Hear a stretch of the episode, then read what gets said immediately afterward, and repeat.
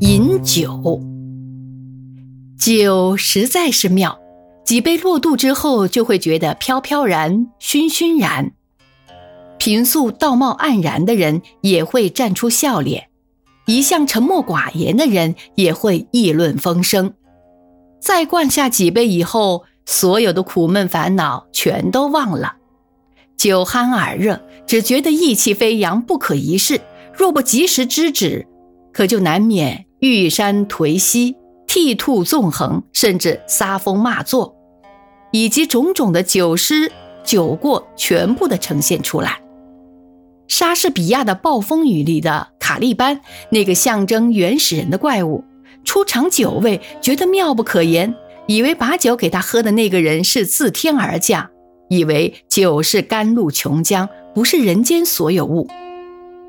美洲印第安人初与白人接触，就是被酒所倾倒，往往不惜举土地界以交换一些酒浆。印第安人的衰灭，至少一部分是由于他们的荒免于酒。我们中国人饮酒历史久远，发明酒者，一说是义替，又说是杜康。义替夏朝人，杜康周朝人，相距很远。总之是无可稽考。也许制酿的原料不同，方法不同，所以一屉的酒未必就是杜康的酒。《尚书》有酒告之篇，谆谆以酒为戒。一再说铸此酒无米酒，想见古人饮酒早已相习成风，而且到了大乱丧德的地步。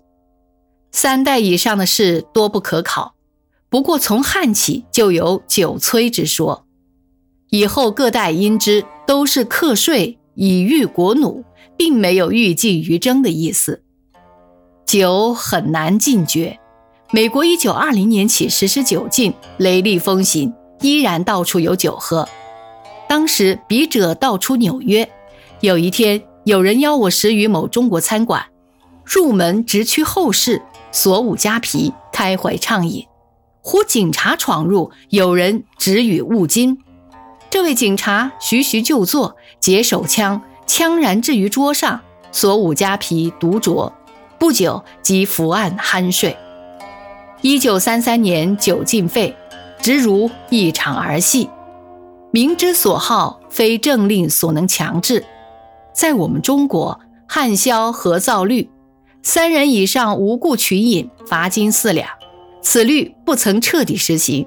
事实上，酒楼妓馆处处笙歌，无处不飞狐醉月。文人雅士水边休憩，山上登高，一向离不开酒。名士风流以为持熬把酒便足了一生，甚至于酣饮无度，扬言死便埋我。好像大量饮酒不是什么不很体面的事，真所谓蓄于酒德。对于酒，我有过多年的体验。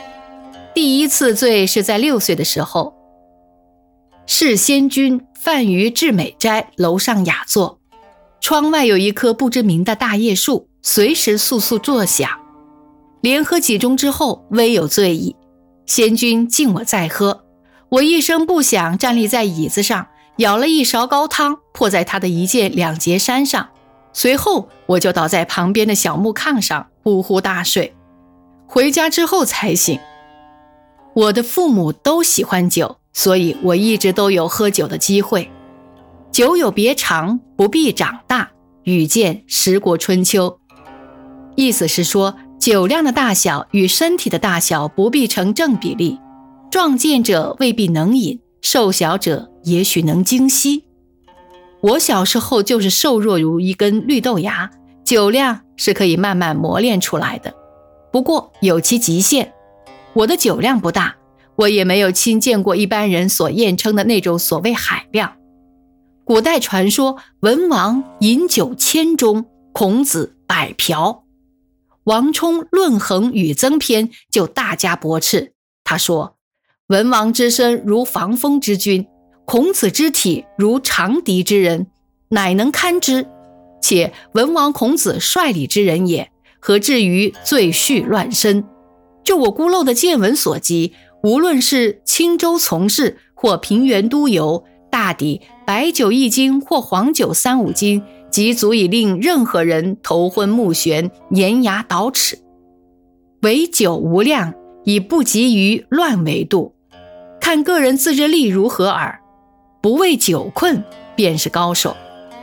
酒不能解忧，只是令人在由兴奋到麻醉的过程中暂时忘怀一切，即刘伶所谓“无息无虑，其乐陶陶”。可是酒醒之后，所谓忧心如离，那份病酒的滋味很不好受，所付代价也不算小。我在青岛居住的时候，那地方背山面海，风景如绘。在很多人心目中是最理想的普居之所，唯一缺憾的是很少文化背景，没有古迹耐人寻味，也没有适当的娱乐。看山观海久了也会腻烦，于是呼朋聚饮，三日一小饮，五日一大宴，霍权行令，三十斤花雕一坛，一吸而尽。七名酒徒加上一位女使，正好八仙之数。乃自命为九中八仙，有时且结伙远征，近则济南，远则南京、北京，不自谦意，狂言九压交际一带，拳打南北二京，高自期许，俨然豪气千云的样子。当时作践了身体，这笔账日后要算。一日，胡适之先生过青岛小憩，在宴席上看到八仙过海的盛况。大吃一惊，急忙取出他太太给他的一个金戒指，上面镌有“戒”字，戴在手上，表示免战。过后不久，胡先生就写信给我说：“看你们喝酒的样子，就知道青岛不宜久居，还是到北京来吧。”我就到北京去了。现在回想当年酗酒，哪里算得上是勇，只是狂。酒能削弱人的自制力。所以有人酒后狂笑不止，也有人痛哭不已，更有人口吐洋语，滔滔不绝。也许会把平素不敢告人之事吐露一二，甚至把别人的隐私也当众抖露出来。最令人难堪的是强人饮酒，或单挑，或围剿，或投下井之时，千方百计要把别人灌醉。有人诉诸武力，捏着人家鼻子灌酒。这也许是人类长久压抑下的一部分兽性之发泄，企图获取胜利的满足，比拿起石棒给人迎头一击要文明一些而已。那咄咄逼人的声嘶力竭的获权，在赢权的时候，那一声拖长了的绝叫，也是表示内心的一种满足。在别处得不到满足，就让他们在聚饮的时候如愿以偿吧。只是这种闹饮。以在有隔音设备的房间里举行为宜，免得侵扰他人。菜根谭所谓“花看半开，酒饮微醺”的趣味，才是最令人低回的境界。